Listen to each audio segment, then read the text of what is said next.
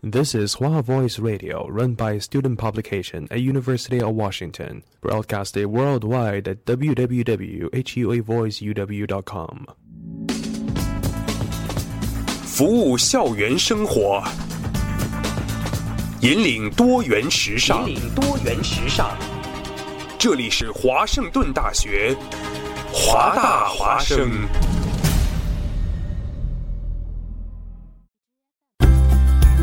电影资讯抢先报，经典好片细细品，毒舌评论，动漫热荐，越听越好听，越听越动听，引人入声，声声入耳。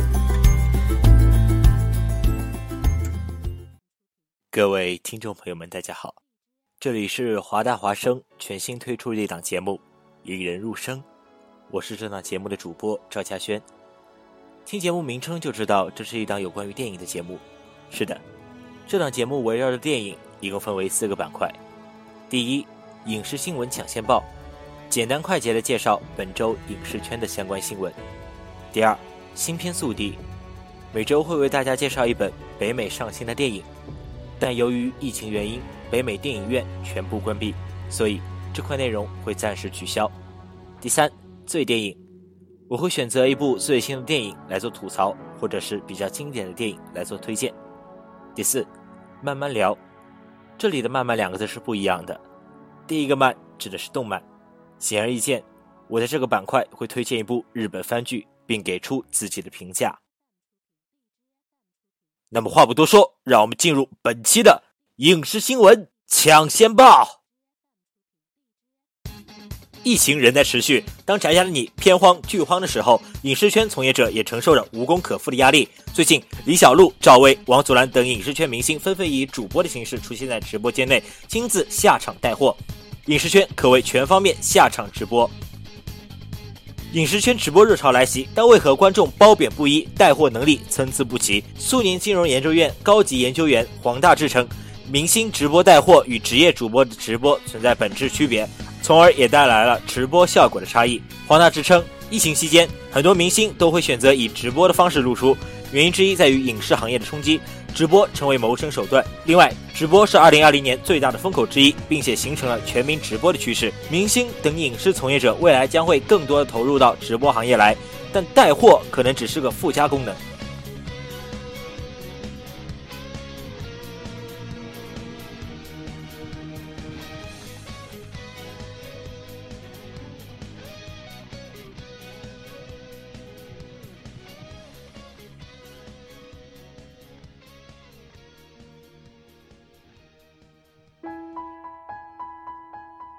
是越听越动听的引人入声。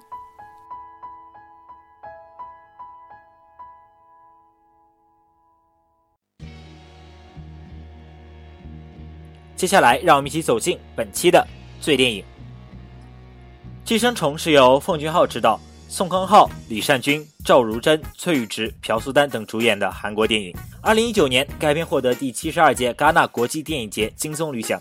这是韩国电影首次拿下金棕榈奖，而在第九十二届奥斯卡金像奖中，《寄生虫》又获得最佳导演奖、最佳原创剧本奖、最佳国际影片奖。在这里值得一提的是，这是奥斯卡历史上第一部获得最佳影片奖的非英语片。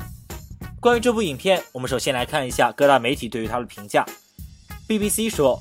《寄生虫》是一部关于社会地位、报复、物质主义和父权制家庭，以及那些接受拥有或租赁仆人阶层的想法的人的怪异黑色喜剧。《寄生虫》既缜密又具有娱乐性，节奏十分完美。《新京报》说，《寄生虫》非常全面地展现了奉俊昊的看家本领：朴素的设定、通俗的故事、猜不到的反转、精妙的节奏、讽刺的人物对立、深刻的社会关怀。法国的《费加罗报》说。导演奉俊昊通过社会剖析和每一次的创新，证实了自己的疯狂才华。国际影幕说，这是一部充满活力和掌控严密的喜剧，让导演重回最佳状态。讲述的故事既有非常高的完成度，同时也具有韩国本土特色。那么，各大媒体给予高度评价这部影片，讲述的是什么呢？我先来跟大家做个简单的介绍，然后讲讲我对这部影片的看法。影片讲述住在廉价半地下室出租房里的一家四口。爸爸基泽成天游手好闲，直到长子基宇靠着伪造的文凭来到富豪朴社长的家应征家教。一家人的生活才渐渐起了变化，而两个天差地别的家庭也随之被卷入一连串意外事件当中。具体的影片内容我在这里就不详细介绍了，毕竟这已经不算一本新片了，我想很多人都看过。接下来的主要内容就听我来喷一喷吧。好吧，前面各大媒体都给予了这部影片如此高的评价，那我在喷的时候就稍微收敛一点。阶层对立是导演奉俊昊近年来比较关注的主题。影片的前半段主要讲述寄生的过程，这一段基本上可以当做喜剧片看，也是韩国电影的基本套路。前面有多欢乐，后面就有多悲伤。但我本人认为前半段是本部影片最好看的地方，轻松诙谐，黑色幽默，节奏紧凑，环环相扣，以至于我一度以为这确实是本精彩的商业片。但到了后半部分，我感觉自己前面的感觉似乎出现了偏差。导演是要把它转成艺术片的，那或者导演的本意就是一部艺术片，是我理解失调。但是如果当做商业片看，我觉得我可以被糊弄着过去，因为不用纠结某些细节，然后还觉得不错呢。但你非要整成很艺术，那我就要来喷一喷了。这电影在剧本上就有着赤裸裸的逻辑失误，而表现手法更是生硬直白、刻意无趣。首先来说一下源头，也就是剧本逻辑上的问题。我出生于普通家庭，所以我不了解上层社会的样子。但虽然我不了解，但起码的认知还是有的。图话说的，没吃过猪肉，还没见过猪跑吗？所以上流社会，我觉得不应该像剧中一样，全家都是傻白甜。哎，这句话好像是骂人的话来着。好了，言归正传。如果说第一次因为女儿的补习老师特别好，他又不得不离开了，所以相信了补习老师的推荐，并请了他的同学，那么毫不设防、毫不顾忌的让高二的女儿跟一个年轻的男性补习老师独处一室，似乎就有点不合常理了吧？当然，更不可思议的是，女主人后来还一次又一次的轻易的相信无业游民的儿子的一个又一个推荐，让她的妹妹、爸爸妈妈都顺利进入了自己的家庭，她轻易的相信了他们对老保姆的勾线。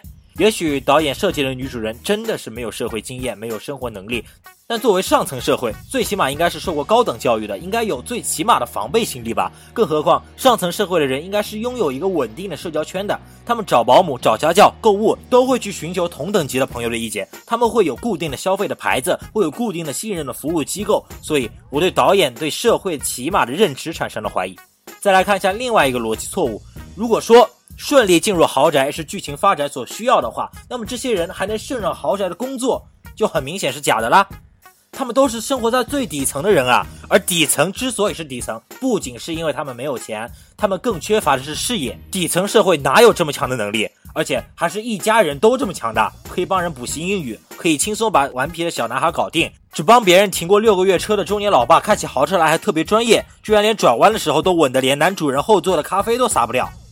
中年老妈更是厉害了，连世面都没有见过，居然可以做的一手高级料理，言谈举止也毫无挑剔。好吧，我只能说整个创作团队是都是傻白甜。其实我是知道导演应该是意识到这一点的，所以他试图还加了一些戏码来做补充说明。但是隔靴搔痒的几个片段是根本不能挽救剧情的。接着再来喷一下影片直白到无趣的象征性的表现手法。我在这里举几个简单例子，首先是楼梯。寄生虫是表现韩国社会贫富阶层的，底层仰望上层，上层俯视下层。所以为了突出这一点，导演在视觉的表现上采取了楼梯这个要素。注意看你会发现，啊，算了，不注意看你也很容易发现，片中各种各样的楼梯台阶出现频率非常高。穷人一直都是下楼梯的，而富人一直都是上楼梯。穷人基泽一家所在的社区外面是一段高高的台阶，穷人儿子第一次进入富人区时要走一路的上坡。基泽一家初次进入豪宅时，要么用仰拍。要么表现人物走上楼梯，用镜头代表着底层进入上层。最明显的就是大禹之夜，逃出豪宅的一家人，沿着坡路、台阶、地下隧道一路落荒向下而逃，那样子简直就像生活在阴暗底层的老鼠，顺着雨水一步步往下被冲回阴暗潮湿的巢穴。再来说一下影片的重点，气味。气味是贯穿全片的关键词，也是区别阶层的凭证。富人家的小儿子曾凑近他们每一个人闻了闻后说：“一样。”他们有一样的味道。豪宅主人朴先生和妻子在沙发上大肆讨论着基泽身上的气味，并说搭地铁的人有种特殊的味道。为女主人开车时，基泽临时换上的旧衣服的味道也让女主人轻捂鼻子并打开了车窗。当然，影片的结尾，基泽之所以用刀刺向男主人，正是因为他在翻动全身是血的男人的身体时捏住鼻子的一刻，气味的歧视瞬间将他激怒。这种象征性的表达手法在剧中有很多设计，除了刚才我说的，另外还有石头、虫子、网络等。点到为止的叫精髓，但不断刻意重复，就说明导演的技法有些低级了。其实只要稍微回顾这些技法，就会觉得这本片子的设计感太强，整个作品过于工整、过于肤浅，经不起琢磨。低级是我唯一能想到的词汇。当然，人家能获奖，而且还是开创先河的奖项，必然有其过人之处。但是从我的角度看，很遗憾，我觉得还是差强人意了。算了算了，最后我也不多说了，用毒舌老太太一书精辟总结来做结尾吧。美则美矣，毫无灵魂。以上观点仅代表个人，如有雷同，纯属巧合。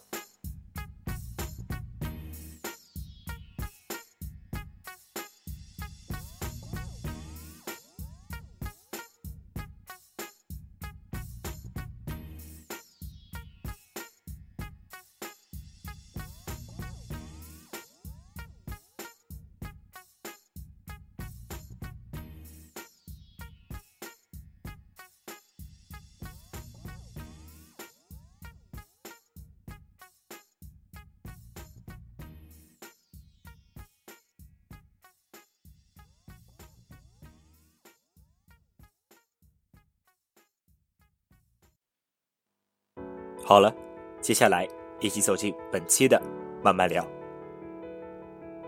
进击的巨人》以下简称《进剧》的第三季的后半部分，在去年七月正式完结，为今年十月份的最终季埋下了一系列的伏笔。本评论仅为个人动画党的意见，当然我经不起等待就入坑漫画了。说来惭愧，本人第一次接触到《进剧》的时候是二零一五年的真人剧场版。当时对于动漫漫画一概不知，唯一知道的就只是柯南以及火影、海贼之类几十年、几十年连载的动漫漫画而已。当时的自己以为巨人和以上说的漫画一样，也连载了几十年，觉得没啥追的必要，所以就放弃了。直到后来，应该是二零一八年，因为入手了 Switch，发现了有近距离游戏，回想到二零一五年的剧场版里面的立体机动装置，感觉很过瘾、很炫。上网搜了一下，说是游戏是根据近距动漫改编的，然后发现还真的有动漫，而且只有两季。由于当时时间比较空，于是就一边玩游戏，一边把巨人的两季全部追完了。近剧大致讲述了第七百四十三年，世界上突然出现了人类的天敌巨人，面临着生存危机，而残存下来人类逃到了一个地方，盖起了三座巨大的高墙。人们在与世隔绝的环境里享受了一百多年的和平，直到艾伦耶格尔十岁那年，六十米的超大型巨人出现，以压倒性的力量破坏了城门，然后瞬间消失。凶残的巨人成群结队冲进墙内捕食人类，艾伦亲眼看着人们以及自己的母亲被巨人吞噬，怀着对巨人无法形容的憎恶和仇恨，誓言杀死所有的巨人。城墙崩坏的两年后，艾伦加入了第一百零四期训练兵团，学习和巨人战斗的技术。在训练兵团的三年。艾伦在同期训练兵里有着其他人无法比拟的强悍精神力，即使亲眼见过地狱，也依然勇敢地向巨人发起挑战的艾伦，如愿以偿地加入向往已久的调查兵团，一起去探索墙外的世界。要说一部动漫改变了我对传统动漫的理解，除了 Fate 所有系列，那就是进剧了。进剧对我的感觉刷新在于，我知道了一部动漫的配乐可以这么激燃，一部动漫的动作戏可以如此的流畅，吻戏可以如此细致，每个人物的刻画可以这么的精致。进击的巨人能改变我对动画的认知，不仅只有人物和音乐，还有剧情的设定。剧情的设定无可挑剔，安排紧凑，伏笔十足。从第一季的世界观铺陈到立体机动装置无脑燃，到第二季朋友反目抓内奸，到第三季前半部分关于党派斗争政变的文戏，到刚刚结束的第三季后半部分的马里亚强最终夺回战，没有一点拖泥带水的废话，智商全程在线。看进剧也有差不多两年左右了，从第一季艾伦等人加入一百零四期训练兵团。到第二季加入调查兵团，再到第三季第二部分调查兵团邪邪全灭，再到第三季后半部分的片尾曲，看着画面上这些原来都是一零四期训练兵团的伙伴们，其中包括已经死亡的战友们，背叛他们的敌国士兵们。时间可以改变很多，时间可以让一个人成长很多，时间可以让一个人看清很多。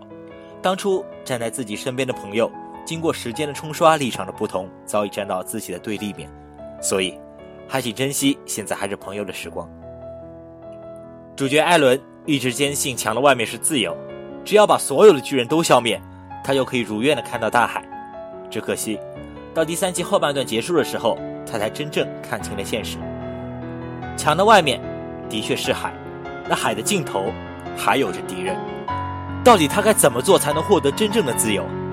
为此付出的代价究竟是什么？是众叛亲离，还是要看着当初的好友因为自己的梦想而死？或者，归根结底，到底有没有真正的自由？这些，都是京剧想要表达的内容吧。